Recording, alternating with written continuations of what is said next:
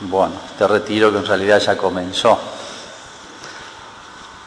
Vamos a dar esta plática a modo de plática introductoria, viendo un poquito las disposiciones con las cuales habitualmente debemos emprender no solamente un retiro, sino todos los días, cada día. Y cada Pascua de alguna manera es un nuevo comienzo. ¿eh? Siempre hay comienzos. En realidad toda la vida son comienzos, uno está siempre comenzando. Y recordando, creo que es muy útil para crear el espíritu y aprovechar este retiro, es eh, tener un poquito la mirada en aquel personaje, aquel personaje tan cercano a Jesús, que era María, hermana de Lázaro, que recibió ese elogio de Cristo. Cuando elogia a Cristo a alguien, hay que tenerlo muy en cuenta porque por algo lo elogia, no se equivoca. Entonces debemos imitar para poder recibir el mismo elogio de Cristo, que no es solamente un elogio, sino simplemente, mucho más que eso, realmente descubre en nosotros lo que realmente espera. Yo diría, y no hace falta detenerme en el, en el, hecho, pues conocido por todos, las dos hermanas de Lázaro, Marta y María, Marta recibió a Jesús, dice, pero María lo escuchaba. María eligió la mejor parte que no le será quitada. La mejor parte no es otra cosa que, el, mismo Dios, ¿no? La mejor parte no puede ser otra que haber encontrado el sentido de toda la vida. Y no le será quitado. Lo mejor no le será quitado. Está hablando en cierto sentido de la eternidad. Está hablando del cielo. Por eso, entre otras cosas, creo que tres cosas hizo María que mereció esta observación de Cristo realmente tan consoladora. Lo primero que hizo María es darse cuenta, lo que podríamos llamar, el término es bíblico, el tiempo de la visita. Los judíos entendían lo que significaba esa palabra, la visita de Dios. Israel era un pueblo elegido. De alguna manera estaba habituado, no tanto por lo cotidiano, sino por toda la historia de Israel, a recibir las visitas de Dios. Cuando digo, digo visitas, deben entenderse en un sentido bastante amplio. Distintas maneras como Dios se le había manifestado. Los profetas, o cuando a través de los profetas Dios le hablaba, era una manera de visita.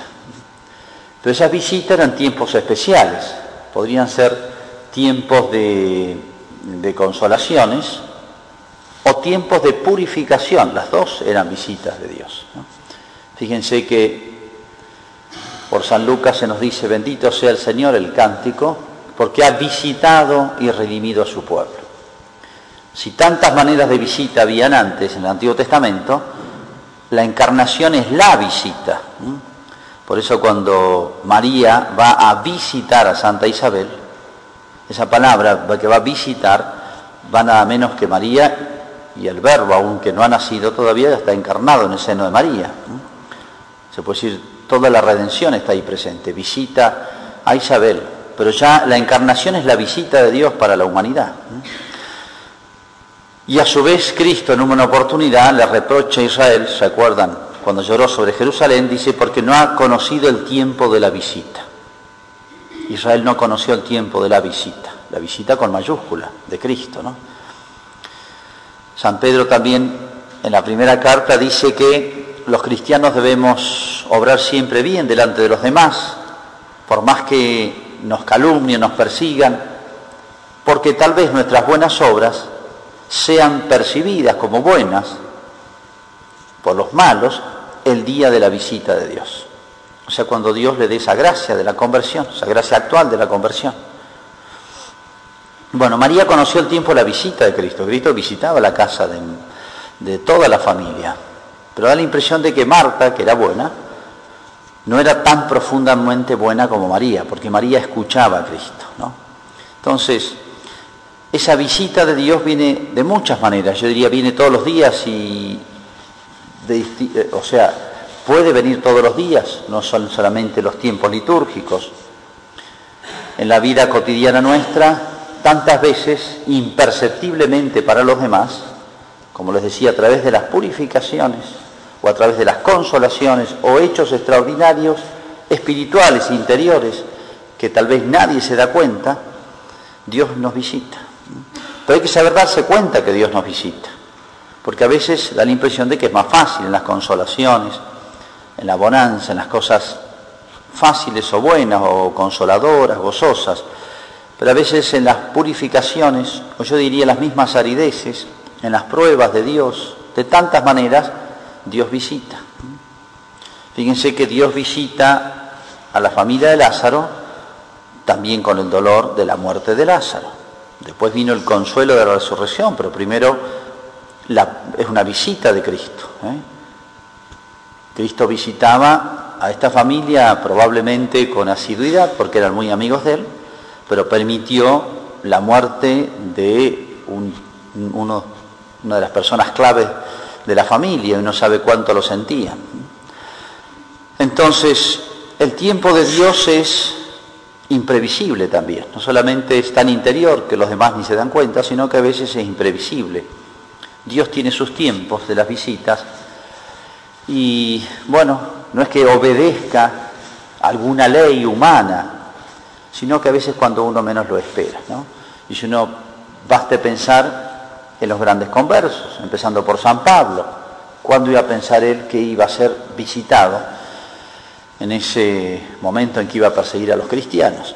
O uno piensa en los otros conversos más modernos, la conversión de Paul Claudel, cuando fue a, inspirarse, entró a una iglesia para inspirarse porque había un clima de, serenidad y de paz, estaba ensayando el coro, estaba cantando el Magnificat, el coro de niños ahí en París, y bueno, de golpe, él tuvo la certeza de la presencia de Dios. Él en realidad no iba a visitar el Santísimo, iba a un lugar tranquilo a inspirarse. Y sorpresivamente fue visitado por Dios. O la conversión de Frosar también, cuando entró en un templo, era ateo, a acompañar a un amigo, o el famoso este judío, gran pianista, Cohen, que tuvo la certeza, estaban adorando el Santísimo, tuvo la certeza de la presencia del Cristo vivo, pero ni pensó este hombre que iba a ser, iba, de golpe iba a tener esa gracia, de esa certeza de la presencia de Cristo. Pues no solamente los grandes conversos, sino nosotros no seremos, no estaremos en la lista de los grandes conversos, pero tenemos que estar en la lista de los que nos convertimos todos los días. Saber encontrar o descubrir ese momento en que Dios visita mi alma. Por eso hay que estar con esa especie de habitual atención a las cosas de Dios. ¿no? Somos como siervos que estamos siempre atentos a las insinuaciones, las voces las de nuestro dueño, de nuestro Señor. Conocer el tiempo de la visita, interior, a veces muy profundo, pero esa visita siempre trae las grandes gracias. El tiempo de Dios no es homogéneo, sino heterogéneo. Es heterogéneo, así como el espacio sagrado es heterogéneo. No todo es sagrado. Hay lugares especiales, hay tiempos especiales para Dios. Son los tiempos sacros. ¿eh? Y en nuestra vida también hay unos tiempos especiales. Y a veces hay como una plenitud de los tiempos. Para la humanidad una plenitud de los tiempos. En vez de Dios a su Hijo. ¿Qué significa plenitud de los tiempos? Las expresiones de San Pablo. Hay como una plenitud y momento, momento para Dios. ¿Por qué ese momento? ¿O qué es lo que lo decide, determina? Es un gran misterio, ¿no? Pero en cada persona hay como una pequeña plenitud de los tiempos. O yo diría muchas. Dios multiplica, cuando menos lo esperamos, esa es plenitud de los tiempos, ¿no? Primera cosa entonces que hizo María, saber darse cuenta el momento de la visita de Cristo. ¿eh? Segundo lugar, dejarlo todo por Cristo. Porque uno puede darse cuenta si Marta le hizo pasar a Cristo, pero seguía las cosas de la casa. Cambio, María dejaba todo por Cristo, dejaba tiempo. Y uno sabe que las preocupaciones hay muchas siempre, pero hay cosas más importantes, por eso darse cuenta de la visita de quién, de Cristo, ¿no? María dejaba todo, y es lo que justamente Cristo explícitamente le reprocha a su hermana, y elogia en María. Pero no solamente dejaba el tiempo, sino que después, sin ninguna duda, lo dice San Juan, es esa mujer que rompe el frasco de nardo, le derrama el frasco de nardo en la cabeza y en los pies, dice San Juan. Y San Marcos dice un detalle, ¿no? Dice que rompe el frasco. San Marcos dice que rompe el frasco. Yo creo que en este nardo purísimo todos los evangelistas destacan el valor que tenía y uno sabe el valor que puede tener para una mujer, mucho más. Es como romper el auto para uno, un joven la moto, qué sé Bueno, un perfume valiosísimo para la época. Recuerden que los perfumes se traían de muy lejos, eran productos carísimos. Bueno, no solamente le ofrece el nardo, que es lo que más valía para ella, yo creo que eso es lo que significa, sino que rompe el frasco, como diciendo, renuncio hasta el frasco, hasta recuperar el perfume. No es fácil entregar el perfume y mucho menos de nardo y mucho menos el frasco, romper el frasco. ¿eh? Es como entregarlo todo. Siempre hay un perfume de nardo que escondemos todos. ¿Y qué significa ese perfume nardo que escondemos todo en, un rincón del ropero para que nadie lo conozca, ni lo vea, ni, ni se pierda, ni me... Bueno, yo diría ese, los apegos, afectos desordenados, apegos desordenados, siempre hay un perfume de nardo escondido en nuestra vida. O lo podemos preguntar al revés para descubrirlo. Si yo no soy más santo, si no he crecido más, si no, si no tengo esa libertad, para volar a las cosas de Dios con más facilidad, hay algo que me ata, a veces defectos disimuladísimos, escondidísimos, con apariencias de piedad, de santidad, cosas buenas. El nardo es muy bueno, es un perfume, que cuando se derramó por Cristo perfumó toda la casa, ¿se acuerdan que dice San Juan? Y hasta entonces estaba escondido. Uno dice, Nunca fue más útil el perfume que cuando lo derramó. Dice que se llenó de perfume toda la casa por así y había mucha gente. Como diciendo acá, eh, que bien se hizo, percibieron esta buena acción, hizo bien a los demás. ¿eh? Si nosotros fuéramos capaces de descubrir ese perfume escondido que tenemos y romper el frasco, qué bien haríamos a los demás. Esa casa significa indudablemente la iglesia. Santa Teresa nos cuenta cómo, bueno, todos los grandes maestros de la vida espiritual, cómo cuando realiza su conversión, se acuerdan entre la imagen de un Cristo muy llagado, ella se da cuenta ahí de qué es lo que la ataba, pequeñeces, era muy charlatana, casualidad,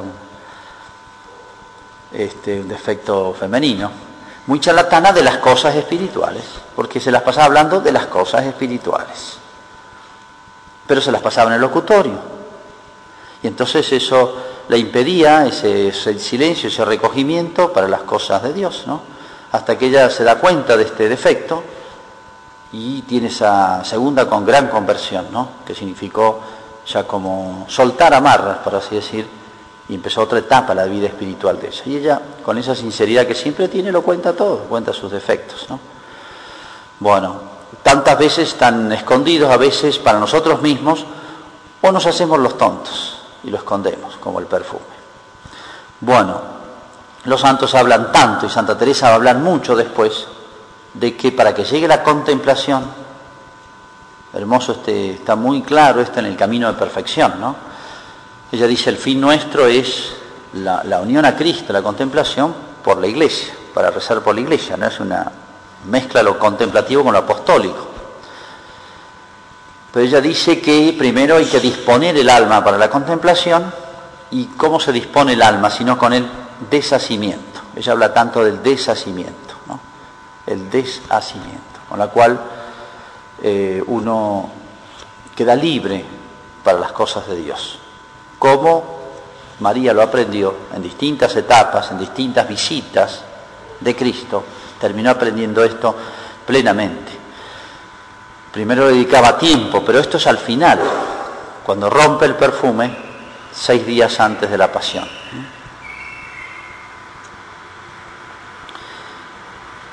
Finalmente, en tercer lugar, María pies de Jesús. Y yo creo que esto es lo que explica todo lo de María. Marta, detalles, pero bueno, son significativos. Marta dice que seguía trabajando y cuando muere Lázaro, dice que Marta va al encuentro de Cristo. Marta es activa, no es que sea mala, pero no es un alma profunda, digamos. María va también. Y dice, María llega y se postra a los pies de Jesús. Y lloró. Y Cristo al verla llorar dice que él también lloró. Habría que profundizar qué significa esto, el llanto de Cristo, por qué llora Cristo, ¿no? Pero acá dice San Juan que al verla llorar a María y a los demás judíos lloró también Cristo. Pero María está como cuando lo visitaba para escucharlo a los pies de Jesús. ¿Qué pasa? Uno no rompe, no saca el, perfume, el nardo, ni, rompe el, frasco, si no es por alguien que valga la pena. Si no es por alguien que valga la pena. Bueno, la medida en que si no hay un conocimiento de Cristo profundo, es imposible, es imposible que nosotros terminemos de renunciar a nosotros mismos. Nadie puede desasirse de todo por nadie. Yo creo que el secreto de María, de estas distintas actitudes más profundas de ella, es que había entendido más que Marta quién era Cristo. Por eso se postra y estaba a los pies de Cristo, dice. Y ese gesto, cuando muere su hermano, de postrarse, significa que tiene una percepción mucho más grande de la santidad, de la divinidad de Cristo. Para Marta tal vez era un gran profeta, no sé bien qué sería para ella, pero ciertamente era mucho más para María. Todas nuestras renuncias de consagrados, todas nuestras renuncias en el camino de la santidad, esto vale para todos, pero de alguna manera más para nosotros. Y los tres votos de la vía religiosa es una manera de intentar ese deshacimiento, pero bueno, tantas veces renunciamos y después empezamos a recuperar de a poquito todo lo que renunciamos. ¿eh? Entregamos todo, pero no se hace si no es por Cristo. Los votos, las renuncias no tienen sentido sino por Cristo. Sería las renuncias por nada o por nadie o porque sí o, con una especie de, gimnasia espiritual, ascética, etcétera, no tiene ningún sentido, ¿no? absolutamente ningún sentido. Yo diría hasta sería absurdo hacerlas, ¿no? pero en la medida en que haya un conocimiento profundo de Cristo, tendrán sentido, tendrán una razón de ser. Yo sé en quién me he confiado o a quién me he confiado, dirá San Pablo. Cuando uno termina de entender, termina. Nunca se acaba, pero me refiero cuando, en la medida en que uno tiene ese conocimiento sustancial de Cristo, ¿eh? uno dice aquí en adelante vale la pena, vale la pena la vida y vale la pena hasta la muerte. Cristo vale la pena. Entonces, vamos a tratar de dedicar estos días al conocimiento de Cristo algunos de los misterios de Cristo, lo que podamos, algunos pasajes. ¿eh? Yo diría, cada pasaje de la Escritura, cada frase de Cristo, son como pequeñas ventanas que nos hacen asomar hacia un abismo. Uno tiene la impresión de que entrar en Cristo es como entrar en, un abismo, tanto en lo humano como mucho más lo divino. Pero ya aún en lo humano, en la santidad de Cristo, es entrar en un abismo. ¿no? Pero en la medida en que lo conozcamos, yo creo que es el secreto para poder entregarnos del todo a Él, en lo cual, este, o a lo cual hemos de alguna manera entregado toda la vida. ¿eh? Y hay que entregarla y entregarla un poquito más todos los días.